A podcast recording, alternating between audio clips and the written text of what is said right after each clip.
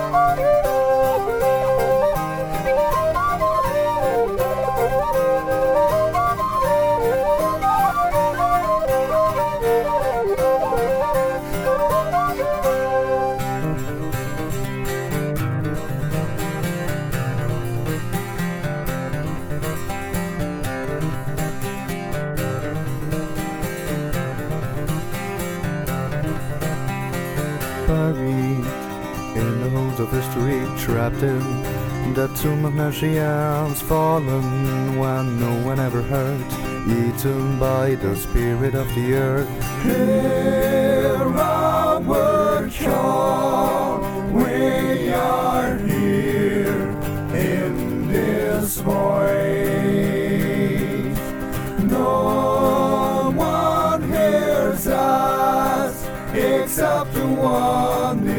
In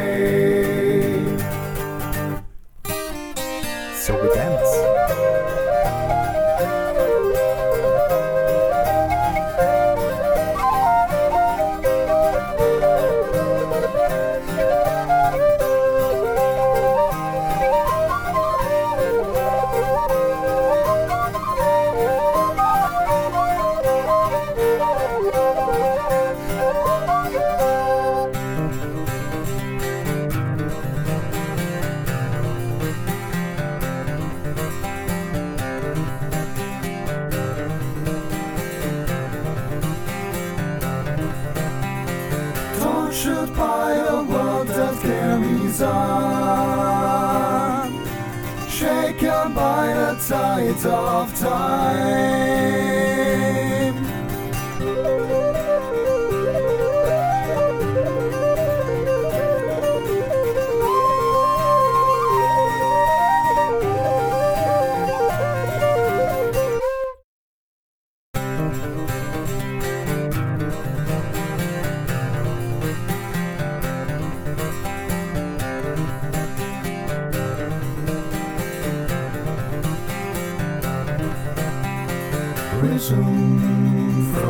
The flame, we must escape. Gathered like crops, you got us blind. Hear our call, we are here in this void.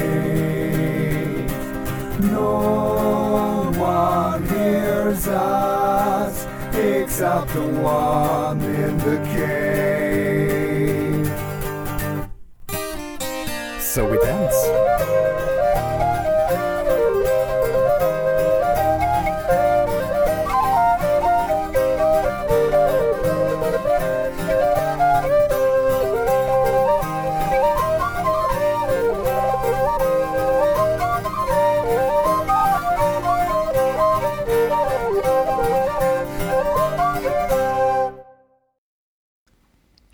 war das für dich, wie du gemerkt hast, es werden Konzerte abgesagt, man kann nicht mehr öffentlich auftreten?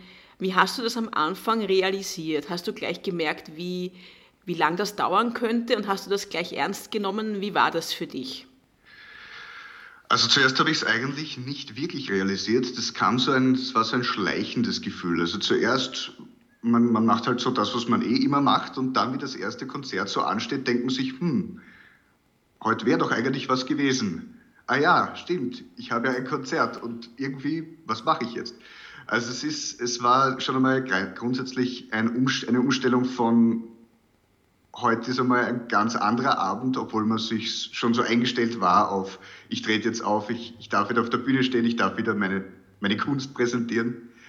Das war schon einmal ein großer Punkt. Natürlich, äh, wo wir gar nicht drüber reden brauchen, ist die, ist die finanzielle Seite. Also das ist natürlich ein, eine große Umstellung. Da habe ich noch das verhältnismäßige Glück, dass ich einen Teilzeitjob habe, den ich noch weiterhin ausfülle.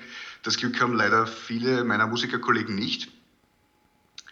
Die stehen da natürlich vor sehr großen Problemen zum Teil. Äh, da wünsche ich natürlich auch diesen Leuten ganz viel Kraft und ganz viel Durchhaltevermögen, weil das wird jeder von uns brauchen, ganz sicher.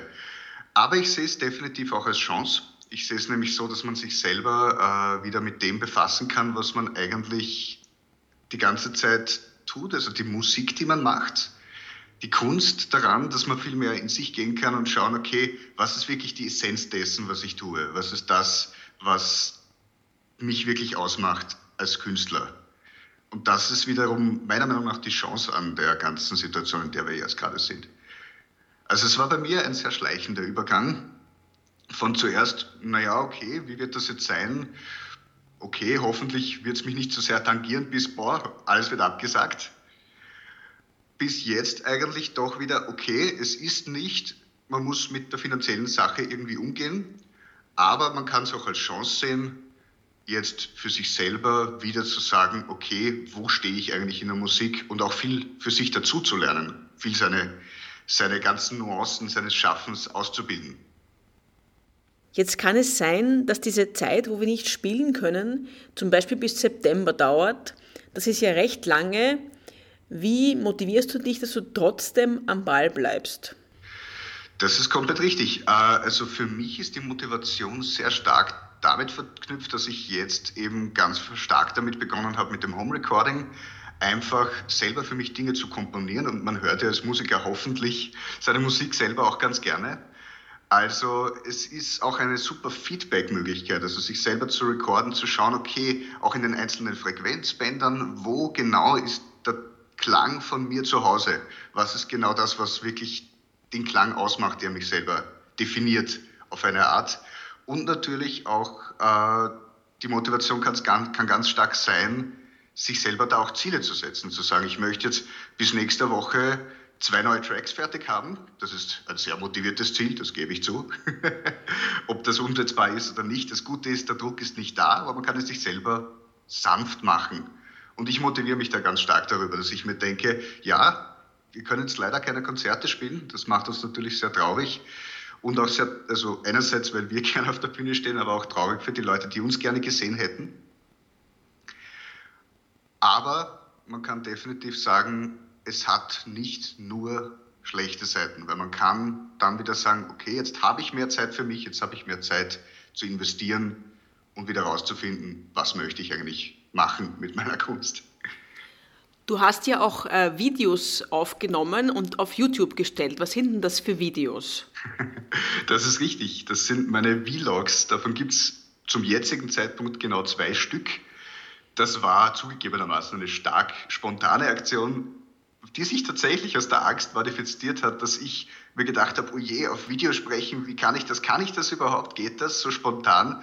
Und meine, nennen wir es Challenge bei den ganzen Videos war, dass ich möglichst wenig Schnitte mache. Also, dass ich bewusst rede.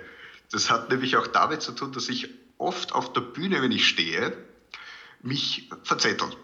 Also, ich rede in eine Richtung, rede dann immer weiter und irgendwie kommt nichts Gescheites dabei raus. Und das war eigentlich der Hauptgrund, warum ich mit den Vlogs angefangen habe. Und außerdem macht es Spaß, weil es ist schön, so seine, seine Gedanken zu teilen, die man gerade so hat. Und es kommt auch von den Leuten was zurück. Also man wirft so ein paar Dinge in den, Raum, in den Raum, vielleicht etwas Provokantes und die Leute antworten drauf. Und das ist das Schöne an den Vlogs. Das Ganze als wie Videoblog zu sehen. Und das ist, ja, darum habe ich damit angefangen. Ich habe jetzt in den letzten Tagen ähm, eher wieder eine negative Stimmung gemerkt bei den Musikern, weil jetzt wirklich alle realisieren, dass das einfach sehr lange dauern kann. Mhm. Und habe auch eine Vielzahl an eher depressiven Facebook-Postings gelesen von Kollegen. Was sagst du denn deinen Kollegen oder einfach auch den Hörern, aber natürlich primär den Musikern, die natürlich sehr betroffen sind in vielen Dingen hier? Was sagst du denen positiv, ähm, wie man das hier für sich angenehm machen kann, diese Zeit, äh, wie man einfach dran bleibt, wie man, wie man sich motivieren kann. Was ist da dein Rat eigentlich an die Leute? Hm. Ja, einfach dieses ganz genaue Hineinhören in sich selber, sich so ein bisschen in seiner eigenen Welt verfangen, wenn es Musik, musikalisch jetzt gesehen. Ja. Äh, natürlich kann man jetzt gerade nicht rausgehen. Natürlich kann man jetzt gerade mit seinen Bandkollegen nicht proben auch. Das ist für mich auch sehr schade. Also ich habe zum Beispiel mit meiner Folk-Metal-Band immer am Sonntag geprobt. Dieser Punkt aus meinem Wochenplan fällt jetzt komplett raus. Den sozialen Kontakt kann man natürlich suchen. Also zum Beispiel das Feierabendbier wird bei uns jetzt immer über Discord eingenommen. Aber äh, was ich auf jeden Fall für mich herausgefunden habe, ist versuchen nicht zu viel daran zu denken, dass man jetzt nicht auftreten kann, sondern wirklich zu, sich zu, drauf, drauf zu fokussieren, wer bin ich als Musiker und wie kann ich auf meine, mein Werk eingehen. Ja? Also das hilft mir ganz stark persönlich durch diese, durch diese schwierige Zeit zu kommen. Also das wäre auf jeden Fall meine Message an alle, die da jetzt ein, eine schwierige Zeit damit haben. Ja, es ist schwierig, wir müssen alle durchhalten und ich bin sicher, wir werden das alle schaffen.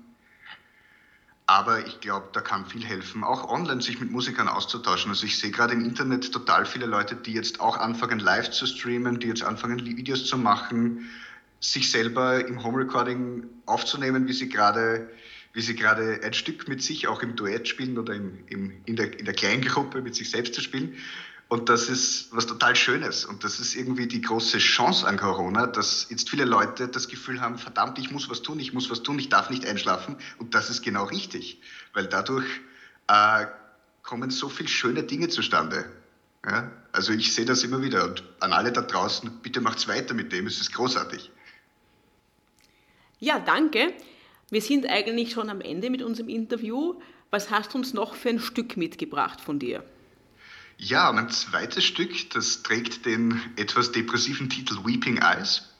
Es ist äh, im Prinzip was auch eine, eine spontane Improvisation von mir geworden. Und es ist was sehr Atmosphärisches. Also das ist was, was ich in nächster Zeit versuchen möchte, dass ich es mir so Beat-Impulse selber gebe und versuche da was zu komponieren dazu. Einfach eine bestimmte Situation, eine bestimmte Szene im Kopf zu virtualisieren sozusagen und dann darüber irgendwas Atmosphärisches zu schreiben. Und so kam im Prinzip dieses Stück zusammen. Danke, Fabian Zechmeister. Wir hören in der nächsten Sendung den Sänger Max Salinger und äh, wünsche euch noch einen schönen Tag. Danke. Danke. Danke für die Einladung und bleib's, bleib's stark, haltet's durch.